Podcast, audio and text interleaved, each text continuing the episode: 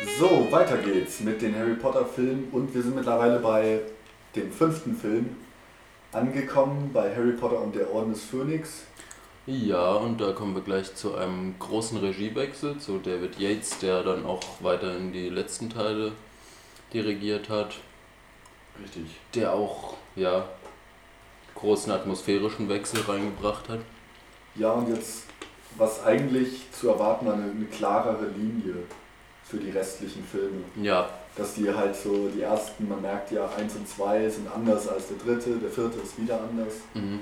Jetzt mit Yates, da man ja nur, noch den einen Regisseur hat, müsste ja eigentlich jetzt alles ähnlicher werden. Ist auch tatsächlich auf eine Art so, würde ich sagen. fast Es hat einfach so eine gewisse Ja. Stilsicherheit drin dadurch. näher, auf jeden Fall. Ja, der, wie gesagt, ich finde den sechsten da noch eine Ausnahme. Ja, Der fällt so ein bisschen aus dem Stil raus, der restlichen Filme, aber da, dazu später. Erstmal ja. Harry Potter und der Orden des Phönix. Mhm. Ist, glaube ich, bis auf den letzten, also Heiligtümer des Todes Teil 2, der kürzeste. Kann durchaus sein, ja, obwohl der dritte war auch sehr kurz. Ich meine, der fünfte ist noch kürzer. Äh, das, ist, das ist jetzt ein bisschen Halbwissen. Ja, Da ja. bin ich mir nicht ganz sicher, aber es ist ja eigentlich das längste Buch. Mhm, stimmt. Und trotzdem ein recht kurzer Film. Das wäre auch direkt, finde ich, so der größte Vorteil an dem Film, den man ansprechen kann. Er hat es super geschafft, Sachen zusammenzufassen. Mhm. Der wird jetzt arbeitet ja die ganze Zeit mit Parallelmontagen, in denen er so ganze Geschehnisse in Hogwarts, die über Wochen oder Monate spielen, zusammenfasst in irgendwie einer Minute oder so. Und das finde ich, hat er sehr toll gemacht Mhm. und ist auch sehr unterhaltsam geworden dadurch. Hat auch so einen witzigen Touch bekommen irgendwie. Ja, mit Umbridge hier. Genau. Vor allem diese, ich erinnere mich immer an die eine Montage da mit den Zeitungen. Mhm. Total. Wie sich halt alles weiterentwickelt, sind immer mehr Überhand über die Schule nimmt. Mhm. Hat er super gemacht.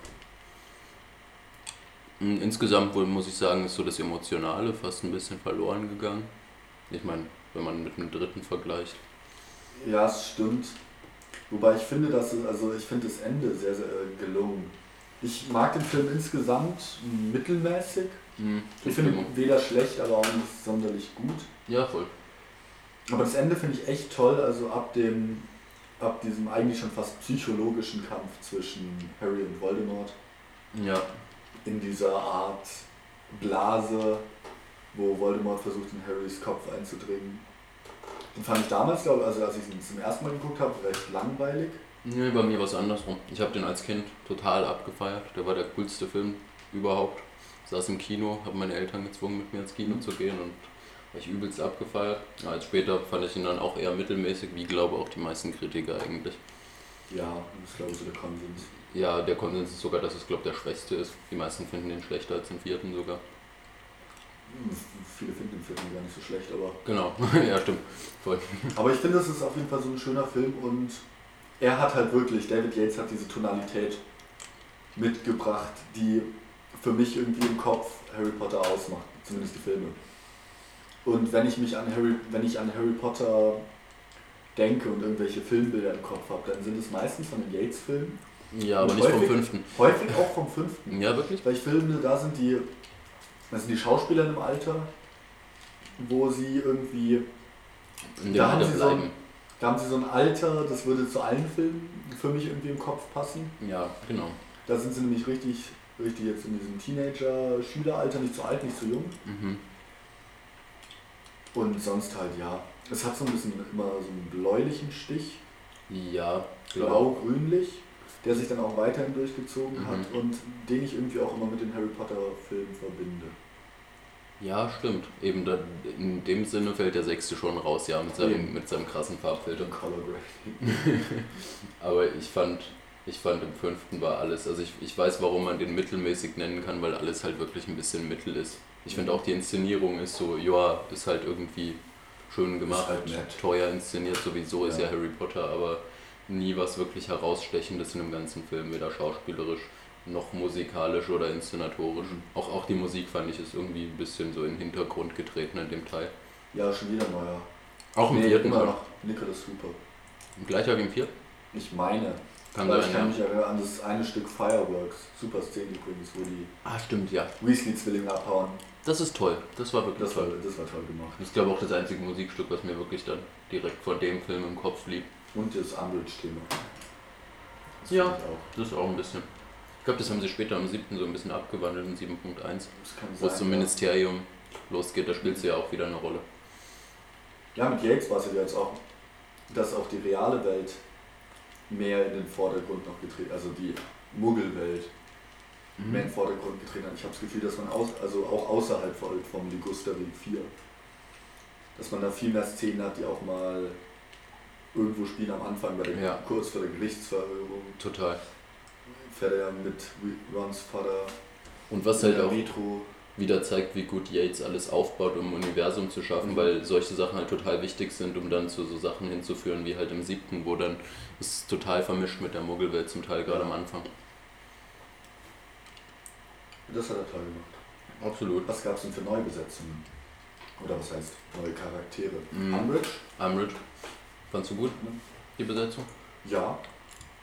Es ist so, also insofern so, was die Schminke und Kostümdesign gemacht haben und auch was die Schauspieler leistet, ist so eine, so eine Frau, der ich manchmal gerne ins Gesicht schlagen würde. In dem Fall Ja, so funktioniert ganz gut gemacht.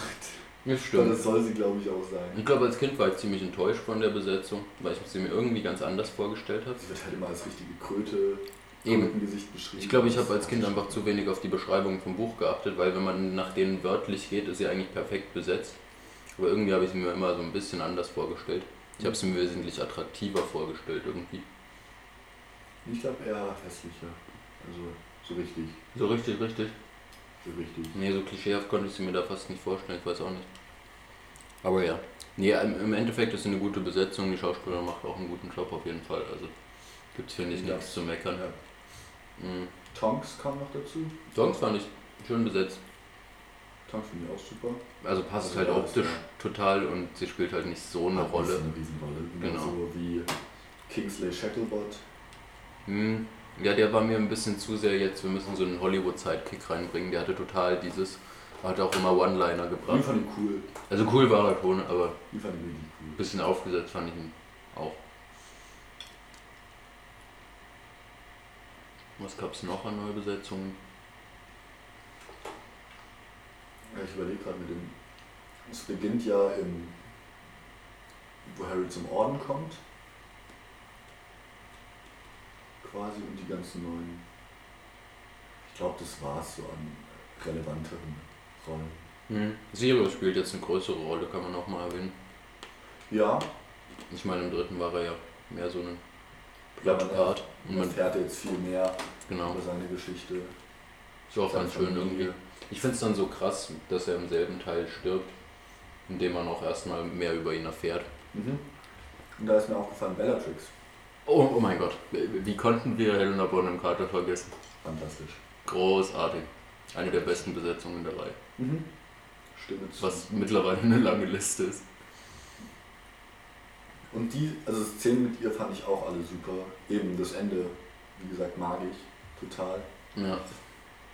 Es hat halt dieses, nimmt sich zwar auch so ein paar Filmklischees raus, nachdem Sirius stirbt und durch diesen Schleier schwebt, Mhm. Mhm. fadet ja die Musik und die Geräusche faden für Harry aus und er hört nur noch äh, ein bisschen Musik, also ich glaube so ein Bass schwillt an und man hört eben Bellatrix, die wegrennt und Harry auslacht. Ja, Ich voll. hab sie jetzt getötet. Mhm, mhm. Aber ich fand es auch recht unemotional, die Szene irgendwie. Sie hat mich total nicht mitgenommen. Mich eben schon. Echt? Okay, nee, Aber irgendwie, bei mir nicht. irgendwie finde ich das Ende dann toll. Ich fand das halt auch total unemotional, dass das auch noch so eine Zeitlupe war. War hat für Ja, mich gar wie nicht gesagt, ja, das sind gewirkt. ja Klischees, aber Ja. die haben für mich gewirkt. Und Okay. mir ist noch eine tolle Besetzung au- aufgefallen, die wir vergessen haben, nämlich Luna Lovegood. Oh mein Gott. Mhm. Luna Lovegood ist nämlich. fantastisch. Also ich glaube, man kann generell mal festhalten, dass Besetzung in allen Harry Potter Filmen Ja, haben wir schon top ist. ein bis 100 Mal festgehalten. Mhm. Aber ja, absolut. Mir fallen gerade auch keine Negativbeispiele ein. Und Luna Lovegood ist, finde ich, die beste Besetzung der ganzen drei. Ich finde, sie ist einfach wirklich perfekt, der Charakter aus dem Buch. Die. Art, wie sie spielt, die Ausstrahlung, wie sie, hat, Mhm. wie sie aussieht, das hat einfach alles getroffen für mich. Ja, wobei, also ich fand Moody im vierten dann und im fünften natürlich auch nicht so eine gute Besetzung. War ich nicht so Mhm. begeistert von. Eben, aber das hatten wir ja schon mal im vierten besprochen. Also. Ja, also ich, wie gesagt, ich mag den Schauspieler Brandon Gleason total passt auf die Rolle. Ja. Dieser Grumpy-Typ, der halt so ein bisschen zwielichtig wirkt. Eben das Zwielichtige hat für mich gefehlt. Für mich hat er immer mehr ein bisschen Comedy-Faktor gehabt. Hat er auch, stimmt schon, aber. Ja, das hat mich Also gestört hat es mich eben nie. Ja, Und ich habe mich dann eher daran erfreut, wenn er aufgetaucht ist. ja, voll. Nee, also ich finde Yates führt ganz gut in sein Harry Potter-Universum ein, kann Mhm. man zusammenfassen. Hat so ja. die Wege bereitet für was später kommt und es ist, ist ein, ein ganz guter Film. Kann, kann man. Ist Ja, nicht ganz wenig, schlecht Also geworden. mit wenig richtiger Charakterentwicklung, die Ja, das so stimmt. krass heraussticht. Klar, man hat natürlich die ganze Oklumentik-Geschichte ja, mit Snape und Harry, die ich finde auch, wie ich finde auch ganz schön umgesetzt ist. ja, Aber im Endeffekt, es bleibt am Ende alles irgendwie, wie es davor war. Aber es ist auch ein Buch, so der fünfte macht nicht so einen krassen Schritt. Klar, es ist, Sirius stirbt und es sind Leute aus Azkaban freigekommen. mhm. Aber ansonsten für die große Story verändert sich da jetzt nicht so viel. ist so, ja. Deswegen, Und Luna ist schön eingeführt worden. Aber ja. ja, gute Einführung auf jeden Fall, aber Ah, stimmt. Was ich noch erwähnen wollte am Rande ist die, die neuen Dementoren. Rein inszenatorisch. Geht gar nicht, Mhm. finde ich. stimmt am Anfang die Dudley. Also im Vergleich vor allem. Einfach weil die Dementoren so genial designt waren im dritten. Irgendwie fand ich aus dem dritten auch besser. Mhm. Und ja, und aber das ist eben dann wieder der Punkt, wo, wo es so funktioniert, was er aufbaut, weil später gewöhnt man sich an das neue Design der Dementoren Das stimmt, ja. Und später funktioniert es auch irgendwie. Die Staubsauger-Aliens. ja, voll. Jo, dann gehen wir mal zum sechsten.